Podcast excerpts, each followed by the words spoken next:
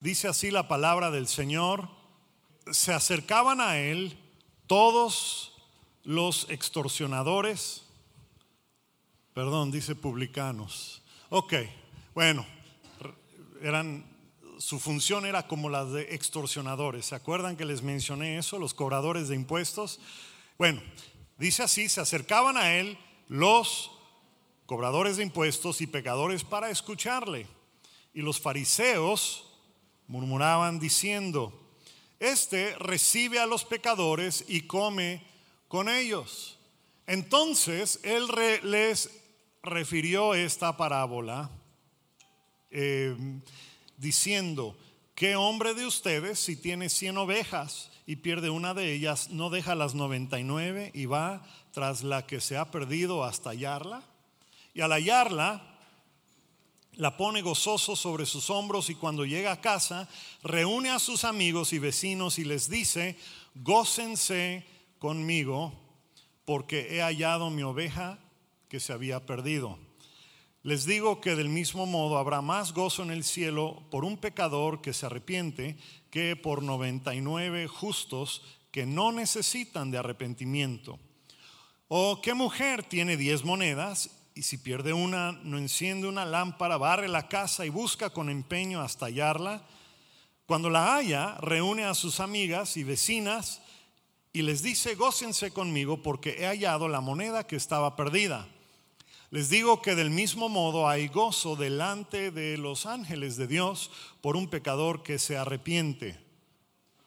Y dijo además, un hombre tenía dos hijos. El menor de ellos dijo a su padre, Padre, dame la parte de la herencia que me corresponde. Y él le repartió los bienes. Y no muchos días después, habiendo juntado todo, el hijo menor se fue a una región lejana y ahí desperdició sus bienes viviendo perdidamente. Cuando lo hubo malgastado todo, vino una gran hambre en aquella región y él comenzó a pasar necesidad. Entonces fue y pidió trabajo a uno de los ciudadanos de la región, el cual lo envió a su campo para apacentar a los cerdos. Y él deseaba saciarse con las algarrobas, con la comida que comían los cerdos, y nadie se las daba. Y volviendo en sí, dijo, ¿cuántos jornaleros en la casa de mi padre tienen abundancia de pan y yo aquí perezco de hambre? Me levantaré, iré a mi padre y le diré, Padre, he pecado contra el cielo y contra ti, no soy digno de ser tu hijo, hazme como a uno de tus jornaleros. Se levantó y fue a su padre. Cuando todavía estaba lejos, su padre lo vio y tuvo compasión. Corrió y se echó sobre su cuello y lo besó. El hijo le dijo, Padre, he pecado contra el cielo y ante ti y ya no soy digno de ser llamado tu hijo. Pero su padre dijo a sus siervos, saquen de inmediato el mejor vestido y vístanlo. Pónganle un anillo en su mano y calzado en sus pies. Traigan el ternero engordado y mátenlo. Comamos y regocijémonos porque mi hijo que estaba muerto ha vuelto a vivir. Estaba perdido y ha sido hallado. Y comenzaron a regocijarse. Su hijo mayor estaba en el campo y cuando vino se acercó a la casa oyó música, vio las danzas y después de llamar a uno de los criados, le preguntó qué era aquello. Y éste le dijo, tu hermano ha venido y tu padre ha mandado matar el ternero engordado por haberlo recibido sano y salvo. Entonces él se enojó y no quiso entrar.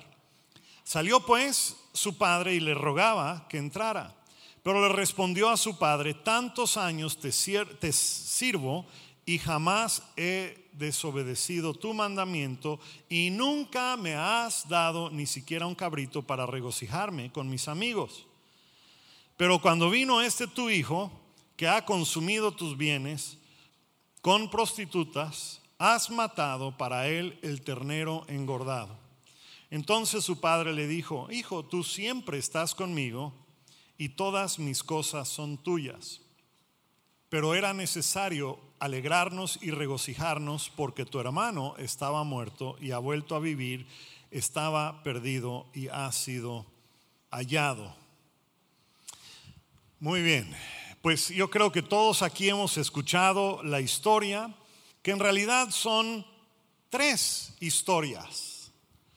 O mejor dicho, la historia tiene tres partes, pero la tercera parte es algo que no está escrito porque es algo que está implícito en las otras dos partes y, el, énfasis del mensaje de este día va a ser prácticamente eh, en ese tercer punto que no está escrito, pero que está implícito en esta historia, pero es necesario pasar primero por las otras dos para poder llegar a, ese lugar.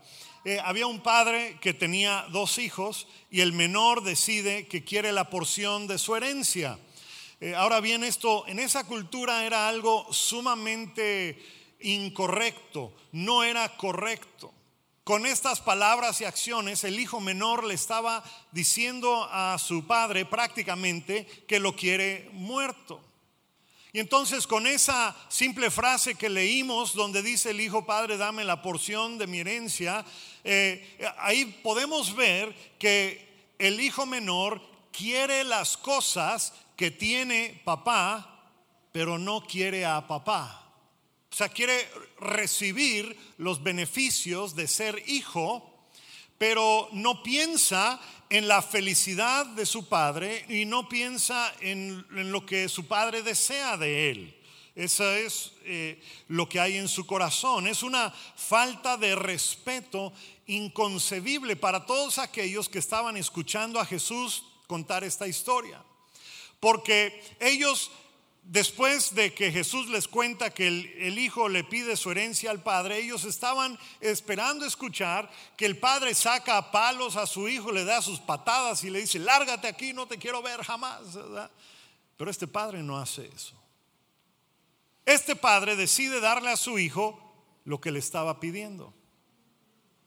En otras palabras, y aquí lo dice en el verso 12, el padre le dio a sus dos hijos su herencia en vida. Así lo dice en el verso 12. Dice, le repartió, en el verso 12 dice, le repartió sus bienes. Y esa palabra que se traduce como bienes en el verso 12 es, eh, en español es bienes, pero en el griego es la palabra bios de donde sacamos la palabra biosfera, biología. Bios significa vida o aquello de lo cual se sustenta la vida. O sea, nos está dando a entender que el Padre repartió su vida a sus hijos, entregó todo lo que para él representaba su vida, sus logros, su dinero, sus propiedades, lo repartió entre los dos. Inclusive en ese, en ese contexto eh, cultural de aquel tiempo, la identidad del padre en esa comunidad iba a ser afectada por las acciones de su hijo, porque el hijo públicamente deshonra a su padre delante de esa comunidad. Pero el padre decide darle al hijo lo que él está pidiendo. El otro hijo entonces pues ya se queda con la otra porción y es importante entender que en esa cultura, en aquel entonces, no, no le daban la misma cantidad a cada hijo, sino que al mayor le daban más que al resto. ¿sí? Porque el mayor de la familia en aquel entonces eh, era el que tenía la responsabilidad de cuidar a los padres en su vejez, era el que tenía la responsabilidad de tener, mantener unida la familia más adelante, era el que tenía la responsabilidad de llevar los negocios y tomar las decisiones como lo haría el papá. Ah, eh, y entonces pues el hijo mayor recibía una porción adicional. Pero el caso es que el padre le da a su hijo, al menor, le da lo que le corresponde a él. Y después de un tiempo se fue y se malgastó todo eh, en parrandas, en borracheras, en, en prostitutas y demás. Y pues se quedó sin dinero. Y cayó a lo más bajo de su vida. Cuando él le tocó trabajar con cerdos, con cochinos, y anheló comer de lo que le daban de comer a los cerdos Y al estar en esa situación, dice la Biblia que él volvió en sí. Él, recordó que en la casa del Padre había comida, había alimento, nunca faltaba la comida. Y él anhela regresar a casa. Y esto es un concepto sencillo, pero muy poderoso, porque un hogar, un hogar no es, no es un lugar físico, sino que es un, una relación. O sea, eh, un hogar es el lugar a donde uno pertenece, no físicamente, sino relacionalmente. Un hogar es el lugar donde uno es aceptado, donde uno es amado, donde uno es recibido, inclusive donde uno es apapachado, ¿verdad? Y eso es lo que anhela el hijo, regresar a su hogar. Y entonces él comienza a formular un plan de cómo es que puede hacer eso. Planeó todo lo que le iba a decir al papá, le iba a pedir perdón eh, eh, por haberlo humillado, le iba a pedir perdón por gastarse el dinero eh, y le iba a, a pedir que lo reciba como jornalero, como un empleado, no como esclavo. Le pudo haber dicho, recíbeme como esclavo. Porque se acuerdan en la historia, en la historia habla de jornaleros y de criados, o sea, habla de empleados y de esclavos. Y en lugar de decir, de pensar, le voy a decir a mi papá que, que, me, que me reciba como esclavo, no, él pensó, le voy a pedir que me reciba como jornalero, como empleado. ¿Y por qué como jornalero? como empleado y no como esclavo, pues los esclavos no tenían ningún derecho ni ganaban nada de dinero. En cambio, los jornaleros, los trabajadores, eran las personas que trabajaban en el negocio, en la finca, en lo que fuere, y, ellos recibían un sueldo. ¿Y por qué es importante esto, eh, esto del sueldo? Porque en la mente de este joven seguramente estaba la idea de repagar el dinero, de restituir, porque en la cultura hebrea cuando uno humillaba o le faltaba el respeto a alguien, era muy importante no solo pedir perdón, sino que debía haber una restitución. Y entonces este muchacho estaba pensando, pues eh, no le voy a pedir que sea como esclavo porque ahí jamás le voy a pagar lo que le hice.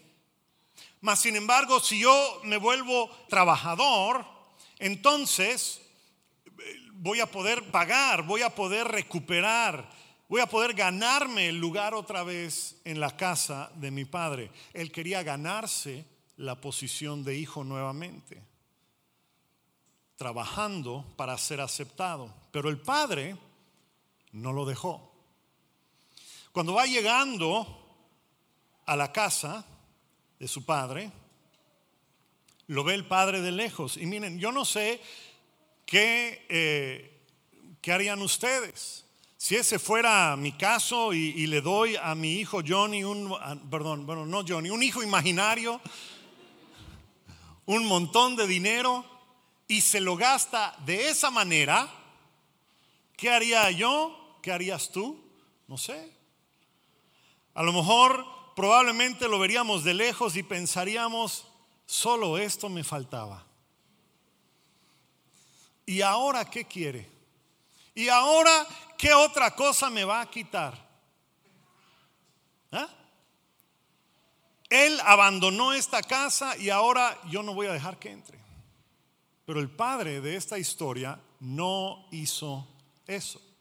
Dice que corrió a él. Corrió a él y se tiró sobre sus hombros, lo besó y y entonces él comienza a escuchar lo que su hijo le empieza a decir y le perdona, pero no deja que él termine lo que tenía preparado para decirle. No lo recibe como jornalero, como empleado, no deja que su hijo se gane el lugar en la familia, sino que le otorga el lugar de hijo sin ninguna condición. Y no solo eso, sino que le confiere las vestiduras que lo identifican como el hijo de la familia, las sandalias, la túnica, el anillo que tiene el sello y la autoridad de la familia, y le hace una fiesta con el carnero más grande que tenían. Wow. Feliz, feliz está este hijo. Yo creo que todos entendemos esta parábola porque algunas personas somos como este hijo menor. Queremos las cosas que papá Dios tiene para uno, pero no queremos a Dios. Queremos nuestra independencia, queremos vivir, de la manera que queremos y creemos que así vamos a ser felices. Y tomamos decisiones que nos alejan de Dios, nos alejan de la casa de Dios. Aunque algunos, como en la historia de este hijo menor y en la historia de la, de la vida de algunos de ustedes, recapacitan y deciden regresar a casa porque se dan cuenta cómo es que están viviendo en realidad. Se dan cuenta que en realidad se han revolcado con marranos, con cerdos, espiritualmente hablando, ¿verdad? Se avergüenzan de su condición y las decisiones que los llevaron a esa condición. Y pues entonces cuando leemos esta parábola, eh, eh, Dios eh, entendemos que Dios nos está diciendo, no importa lo que tú hayas hecho, no importa quién seas, no importa de dónde has salido, yo te recibo como hijo, como hija. Amén. Y siempre habrá un lugar para ti en casa del Padre. Les, les gustó eso, ¿verdad? Ahí lo metí en la casa del Padre, en casa del Padre. Siempre habrá un lugar para ti. Y muchos nos podemos identificar con ese hijo menor. Y a veces tratamos de ganarnos nuestro lugar en la familia de Dios. Pero Dios nos da el título de hijos, nos recibe como hijos, sin que tengamos que pagar por esa posición. Esa es la final de la primera parte de la historia. Ya se restauró el hijo, ya lo perdonó el papá y la familia está reunida y restaurada, ¿verdad? No. Porque la segunda parte de la historia es donde conocemos a otro personaje del cual sabemos que existe pero no sabemos nada. La segunda persona de esta historia es el hermano mayor y cuando conocemos al hermano mayor en la historia, él no sabe que su hermanito había llegado. Ahora bien, cuando nosotros eh, eh, escuchamos o leemos esta historia que todos conocemos del, hijo pródigo, em, pensamos que el énfasis de la historia está en el hijo menor. Pero la realidad es que el énfasis de lo que Jesús estaba contando ese día no era el hijo menor, sino era el hijo mayor. O sea, la historia, el propósito de la historia en aquel día que Jesús estaba contándola, no era para enfatizar la vida del hijo eh, menor, sino la del hijo mayor, porque recuerden ustedes que Jesús cuenta esta parábola cuando los fariseos comienzan a murmurar de que Él anda con pecadores. ¿A quién les cuenta esta parábola? A los fariseos, o sea, está, está diseñada para los fariseos. Y claro, cuando los otros pecadores que estaban ese día con Jesús lo escuchan, ellos se identifican con el hijo menor. Pero la historia en realidad está diseñada para el hijo mayor, para los fariseos. Y aquí en la segunda parte de la historia surge un nuevo conflicto cuando el padre hace una fiesta en honor al hijo menor que llegó. Y el hijo mayor, sin saber que había fiesta, él llega y se entera y cuando sabe por qué hay fiesta, entonces se molesta y él humilla de la misma manera a su padre cuando le dice o cuando sus acciones dicen, yo no voy a entrar a tu fiesta. Yo como hijo legítimo no quiero tener nada que ver con este otro que regresó. Así que el padre no le queda de otra más que salir a rogarle a su hijo que entre. Y este hijo le dice, mira, o sea, no le dice papá, en ningún momento le dice papá. Le dice, tanto tiempo ya te obedecí y nunca me diste nada. Pero apenas llega este tu hijo, no le dice mi hermanito, apenas llega este tu hijo, matas al carnero más grande que hay, al más nohoch, ¿verdad? Al más purush. El punto es que le dice a, su papá, mataste el, el animal más grande que tenemos y no voy a entrar. Entonces, este hermano mayor, yo les quiero sugerir, y ahorita lo vamos a, ver si es cierto con la palabra, pero el hermano mayor está molesto, está furioso por dos razones. En primer lugar, porque recibió a aquel que trajo deshonra a la familia. Aceptó al hijo que humilló a la familia. Pero también está molesto porque el papá se gastó un dineral en la fiesta. ¿Y de quién era el dinero? Del hermano mayor. ¿Recuerdan? Dice el verso 12, el papá repartió sus bienes. ¿Dinero de quién estaba usando el papá? Del hijo mayor. ¿Ok? Ahora sí lo pueden ver. Muy bien. Y es un dineral. ¿Por qué? Porque en aquel entonces la gente no consumía mucha carne. Y cuando uno mataba un animal grande, ¿verdad? No había refri, no había este, en un lugar donde guardar la carne. Entonces era una fiesta para todo el pueblo, o cuando menos la comunidad inmediata a la familia. No era nada más para la familia, era una fiesta en grande. Pero el hermano mayor no quiso entrar aunque él sabía, aunque el hermano mayor sabía que era un día especial para su papá, no le importó. Y con este hecho nos damos cuenta que a este hermano tampoco le interesaba la felicidad de su papá o el deseo de su papá. Este hijo está molesto porque se perdonó al pecador y porque se está gastando su dinero. No importa que el papá está feliz. Por lo tanto, podemos ver que el hijo mayor es igual al hijo menor. Quiere las cosas de papá, pero no quiere a papá. No le importa la felicidad de papá o los deseos de papá. Y él humilla a su padre de la misma manera, negándose a entrar y haciendo salir a su padre para rogarle a él. ¿Y saben cómo termina la historia? Así. Sin que el hijo se restaure con su papá. Así termina la segunda parte de la historia. Qué interesante. Y cuando leemos la historia del hijo pródigo, porque hasta así aparece titulado en nuestras Biblias, la historia del hijo pródigo, ¿verdad? Todos nos enfocamos en el hijo menor porque él, ese hijo menor, representa la descripción tradicional del pecado. O sea, cuando leemos todo lo que hizo, decimos, ah, pues sí, eso es pecado, eso es claro, está terrible eso que hizo.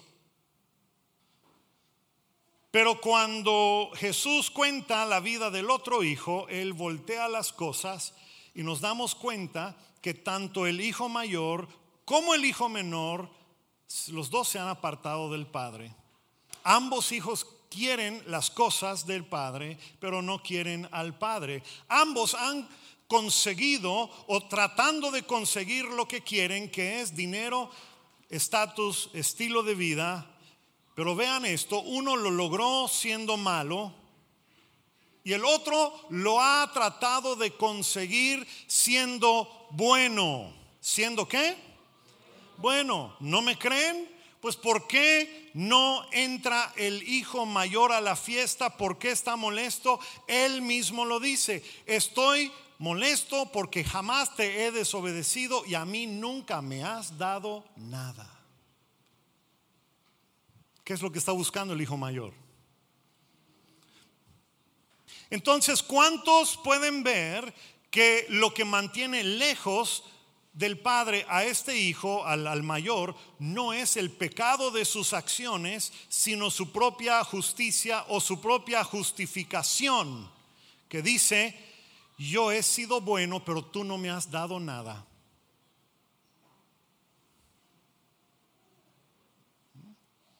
El menor quería tener el control de su propia vida al desobedecer y hacer lo que él quería. El mayor quería tener el control de su propia vida obedeciendo y haciendo lo que el padre le decía. El menor quería tener el uso de las cosas quebrantando las reglas. El mayor quería tener el uso de las cosas del Padre siguiendo las reglas. Y Jesús en esta parábola nos enseña que no hay un hijo bueno y un hijo malo, no hay un hijo pródigo, nos enseña que ambos hijos están perdidos, ambos son hijos pródigos porque ambos están lejos de su padre aunque uno vive con él. Qué interesante. Y esta mañana necesitamos entender que puedes estar tan lejos de Dios, por igual si vives en pecado como el hijo menor, y puedes estar igual de lejos de Dios aunque hagas todo lo correcto, aunque hagas todo lo que el Padre te diga. ¿Cómo puede ser eso? Lo que pasa es que aquellos que son como el hijo mayor, aquellos que tienen el corazón del hijo mayor de la parábola, obedecen a Dios porque quieren conseguir algo de Él. Una cosa es obedecer por amor y por revelación, aunque no nos toque nada. Y otra cosa es obedecer porque queremos conseguir algo. Y si tu manera de entender el cristianismo es así, si lo que piensas, lo que hay en tu corazón es, eh, es de esa manera, como la del hijo mayor, entonces lo único que tienes es una religión. Nada más. Porque la base de toda religión es conseguir que Dios nos dé algo que queremos o inclusive algo que necesitamos. Esa es la base de toda religión. Toda religión del planeta busca encontrar la manera de que Dios o los dioses que adoren nos dé, no sé, paz, dinero, salud, protección en contra del virus, salvación, felicidad, libertad, estas son cosas que necesitamos y anhelamos de Dios. El problema es que si nosotros creemos que yendo a la iglesia, dando dinero, haciendo todo lo que los pastores nos dicen que hagan, si creemos que estas cosas o estas acciones van a causar que Dios te dé finanzas, paz, salud, felicidad, entonces lo único que tienes es una religión. Porque entonces la manera de que la manera en que nos relacionamos con Dios es si yo hago esto, consigo aquello. Y hay muchos cristianos que viven así. Si yo hago esto, consigo aquello. Si doy tanto, debo recibir tanto. Si yo sirvo en esta área, entonces voy a lograr este objetivo. ¿Eh? Y si así es, tu relación con Dios, entonces en realidad tienes el corazón del hijo mayor. Porque los hijos mayores, que son así como el de la historia, obedecen a Dios para conseguir algo de Él. ¿Y qué sucede? Mire, enseguida entendemos o podemos ver cuando alguien tiene el corazón así. Porque cuando no consiguen lo que quieren, se molestan, se frustran, se entristecen y piensan, Dios ya no me quiere. A lo mejor no di suficiente, a lo mejor no oré suficientes horas, a lo mejor no hice lo que ustedes quieran.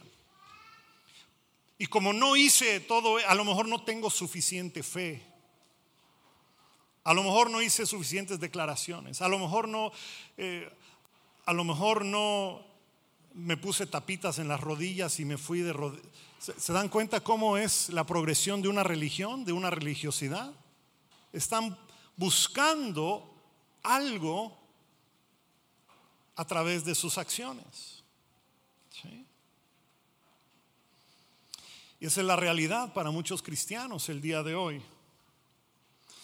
Pero aquellos que entienden qué es lo que verdaderamente significa ser hijas e hijos, aquellos que tienen eh, la condición del corazón correcta delante de Dios no tratan de ganarse un lugar en la familia porque saben que Dios ya les ha otorgado un lugar como hijos.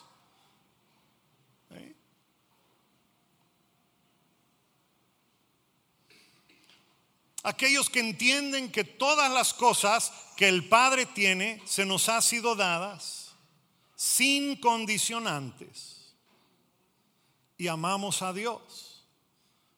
No porque queremos conseguir algo de Él, sino lo amamos porque estamos seguros de nuestra identidad como hijos. Sabemos que no hay nada que puede separarnos del amor de Dios.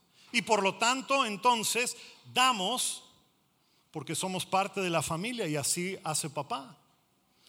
Servimos porque nos deleitamos en servir nos gozamos cuando un hermanito perdido llega a casa.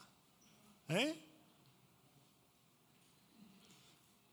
Bueno, a lo mejor algunos de ustedes el día de hoy no habían visto la historia de la manera en que se los acabo de exponer, pues ocurrió lo mismo en aquel entonces. Esta parábola fue una bomba para los que lo escucharon cuando Jesús la contó porque entendieron los fariseos que aquel que vivía una vida disoluta, una vida, eh, eh, aquel que se gastó su dinero en borracheras y con, en parrandas y mujeres y demás, el hijo malo se salvó, pero el hombre recto, derecho, diligente, obediente, estaba perdido debido no a sus acciones, sino a la condición oculta de su corazón.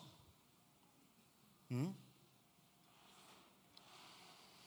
Y así como la primera parte de la parábola nos enseña que no hay nada tan malo que podamos hacer que evite que seamos recibidos por Dios, la segunda enseñanza de esta parábola es que para ser salvos, para poder restaurar nuestra relación con Dios, sí tenemos que arrepentirnos de nuestros pecados y nuestras acciones, pero esta parábola nos enseña que tenemos que arrepentirnos de nuestra propia justicia o justificación.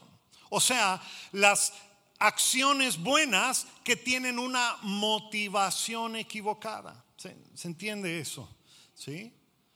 Hacemos cosas buenas, pero tenemos a veces una motivación equivocada. Y te pregunto este día, ¿por qué vas a la iglesia? ¿Por qué te llamas cristiano? ¿Es para recibir algo de Dios? ¿Es inclusive para recibir algo que necesitas? ¿O es porque amas a Dios y su felicidad de Él es lo más importante en tu vida. Bueno, si tú te puedes ver reflejado en uno de estos dos días, eh, de estos dos hijos el día de hoy, es tiempo de que vuelvas a casa. Y esto concluye la segunda parte de la historia. Y la tercera parte es una resolución y una aplicación de la parábola más allá de lo que hemos visto hasta ahora. Y digo resolución porque la historia quedó inconclusa, no la terminó Jesús, no sabemos qué pasó con el hijo mayor. Y quiero preguntar, bueno, ¿por qué habrá dejado inconclusa la historia Jesús? Y para eso necesitamos recordar que esto que leímos en, en, esta sección en el capítulo 15 de Lucas nos narran tres parábolas, no una. Nos enfocamos en la del Hijo, pero hubieron dos antes. Antes de la parábola de los hijos pródigos, leímos otras dos que ya se nos olvidaron. Una parábola es de una moneda perdida, ¿verdad? Y vemos que la mujer hace de todo, enciende la luz, pone de cabeza su casa, y aquí en Yucatán dirían la busca, la busca, la busca hasta que la busque, hasta que la encuentra.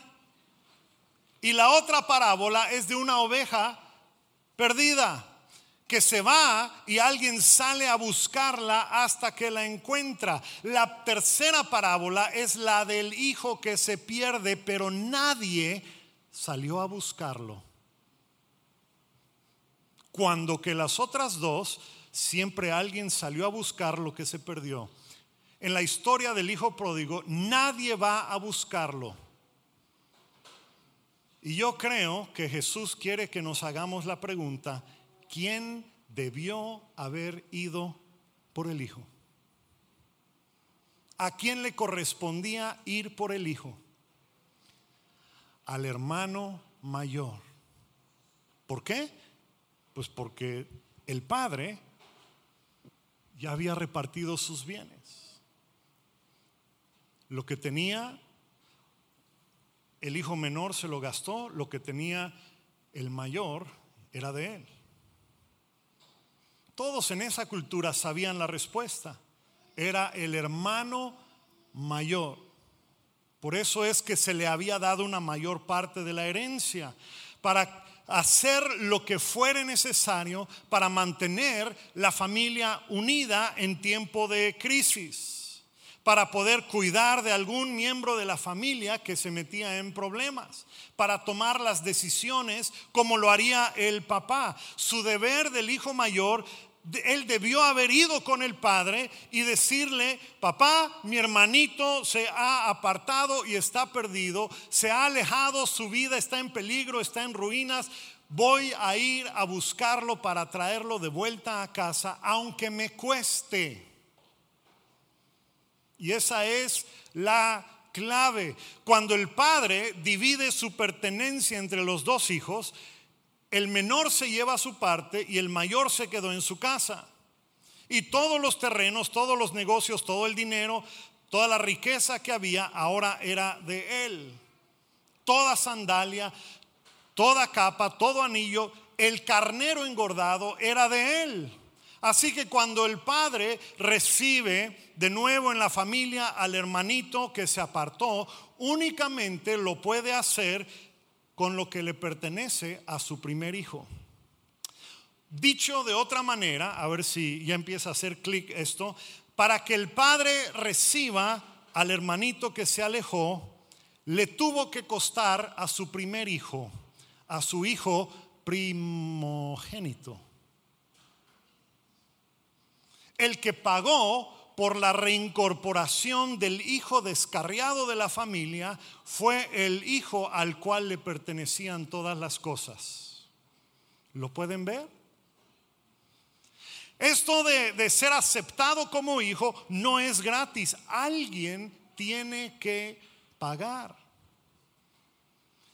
Y claro, en la historia, el, para el hijo menor y para todos los que son como el hijo menor, para aquel que anda lejos del Padre, su restauración no le cuesta, es por pura gracia. Pero para el hijo mayor, para el primer hijo del Padre, para el primogénito hijo, a él le costó. Y tú y yo estamos aquí el día de hoy porque Él fue por nosotros. Y no fue al pueblo de al lado. Dejó su trono en gloria para venir a este lugar donde hay pestes, virus, terremotos, tragedias.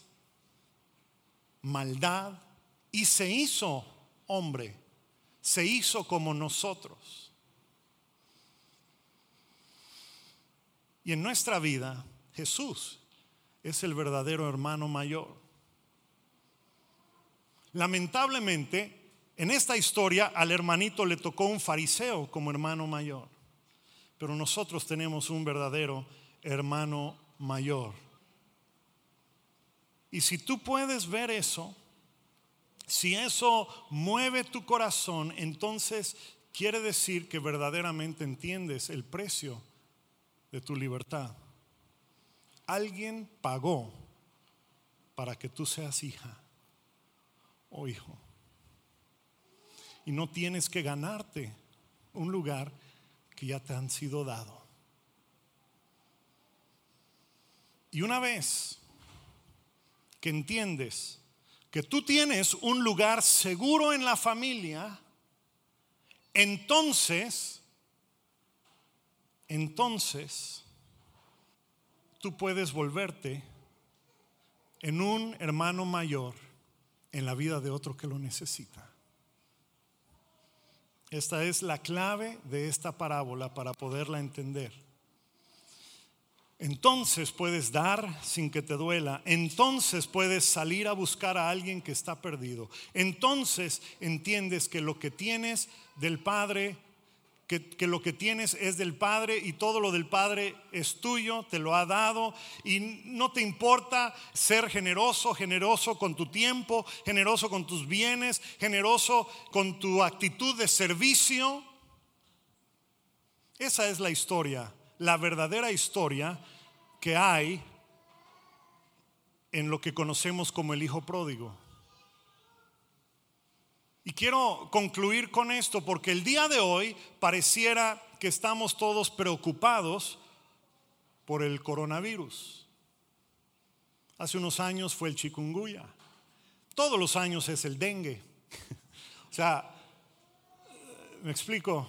Ahorita es el coronavirus famoso. Pero necesitamos poner algo en perspectiva a través de los lentes de la historia. Y es necesario recordar que esta no es la única ocasión en la que ha habido pandemias en el mundo. Y esta no es grave comparadas con otras que han habido.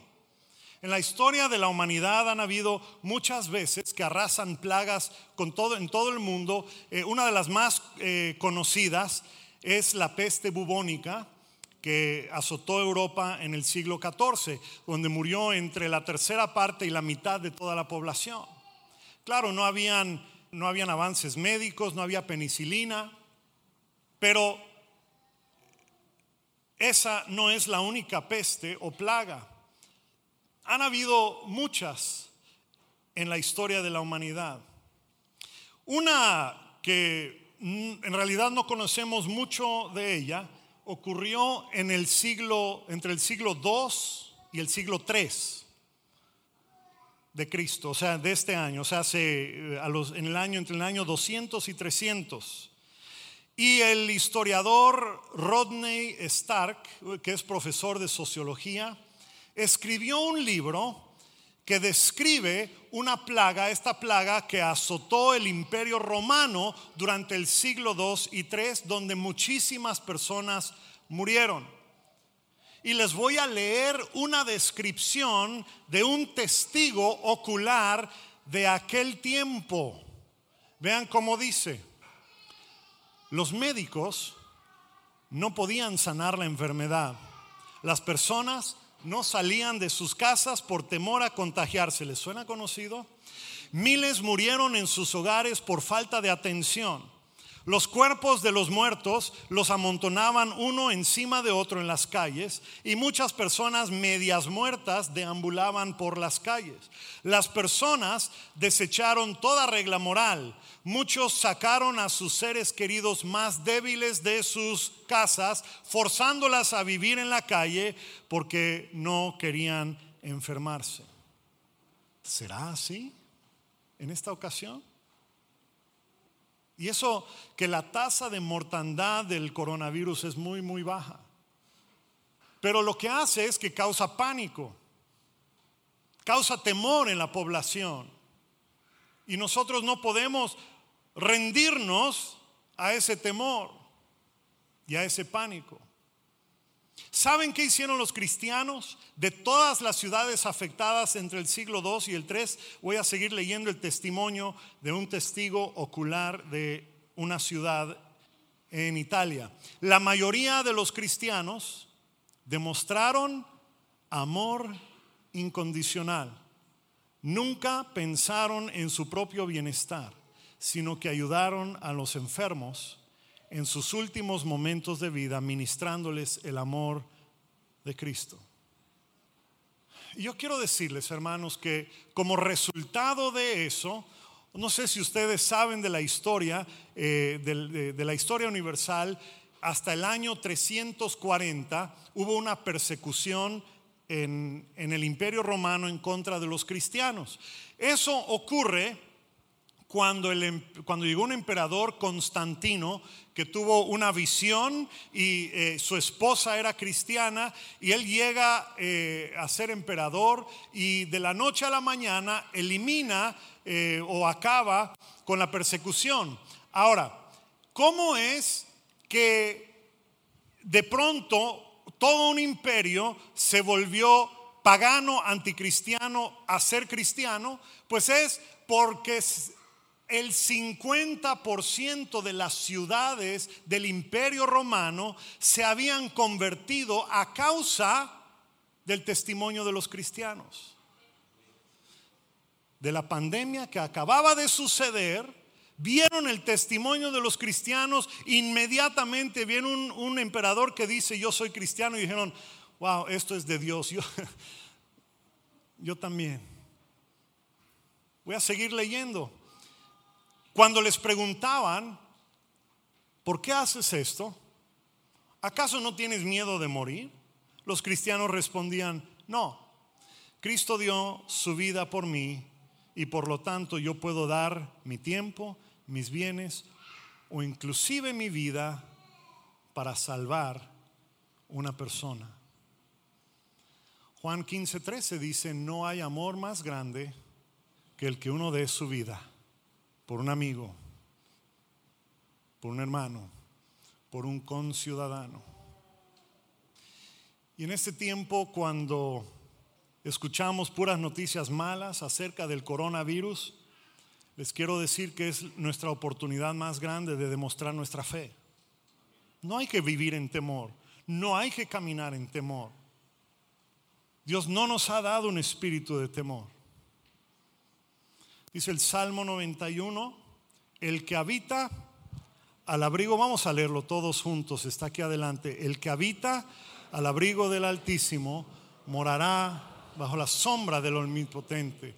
Diré yo a Jehová, esperanza mía y castillo mío, mi Dios, en quien confiaré. Él te librará del lazo del cazador, de la peste destructora con sus plumas te cubrirá y debajo de sus alas estarás seguro. Escudo y protección es su verdad. No temerás al terror nocturno, ni a la saeta, ni al virus que vuele de día, ni a la pestilencia que anda en la oscuridad, ni a la mortandad que en medio del día destruya. Amén. Si tú tienes el corazón como el hijo mayor de la parábola, tú vas a vivir en temor. Porque nunca vas a saber si hiciste lo suficiente para poder ser libre de enfermedad, de lo que sea. ¿Se entiende? Mas, sin embargo, si tú entiendes que Dios te ha recibido como hijo o como hija. Tu corazón está confiado y lees esto y dices, wow, así es mi vida. No tengo temor. No tengo temor de la pestilencia que anda en la oscuridad, de la mortandad. No tengo temor. ¿Por qué? Porque habito bajo el abrigo del Altísimo y moro bajo la sombra del Omnipotente. Amén. Vamos a ponernos de pie en este día. Ahí donde estás, cierra tus ojos y quiero que medites un momento en todo esto que has escuchado. A lo mejor es nuevo, a lo mejor este, ya conocías la historia, pero no la habías escuchado así. No importa, aquí no importa la historia, no importa lo que yo dije, importa lo que el Espíritu Santo está hablando a tu mente y a tu corazón en este momento. Eso es lo que importa. Entonces tú necesitas esta mañana, primeramente, decidir qué tipo de hijo soy. ¿Soy como el primero? ¿Soy como el segundo? Si tú eres como el primero, entonces necesitas pensar, bueno, eh, estoy tratando de ganarme la posición de hijo, haciendo un montón de cosas, o vivo confiado y hago las cosas porque entiendo que soy hijo. Hay una diferencia muy grande. Si tú puedes reconocer que a lo mejor has estado tratando de ganarte tu posición de hijo, este es el momento para que tú simplemente le pidas perdón a Dios y le, digas, Señor, yo reconozco que tú me has recibido en casa, soy parte de la familia, pero he estado actuando como un jornalero, como alguien que quiere ganarse el lugar. Y no hay nada que ganar porque ya estoy aquí. Tú me has recibido como tu hijo como tu hija. Por lo tanto, puedo descansar seguro. Perdóname por intentar ganarme un lugar que tú ya me has dado. Y ayúdame a entender qué significa el que yo sea hija o hijo en tu casa.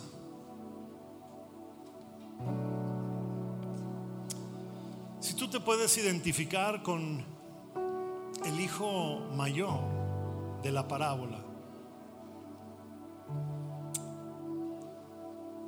También es necesario que vengas al Señor este día y le pidas perdón. Le digas, Señor, yo, reconozco que he hecho todo lo que he hecho para ganar un beneficio,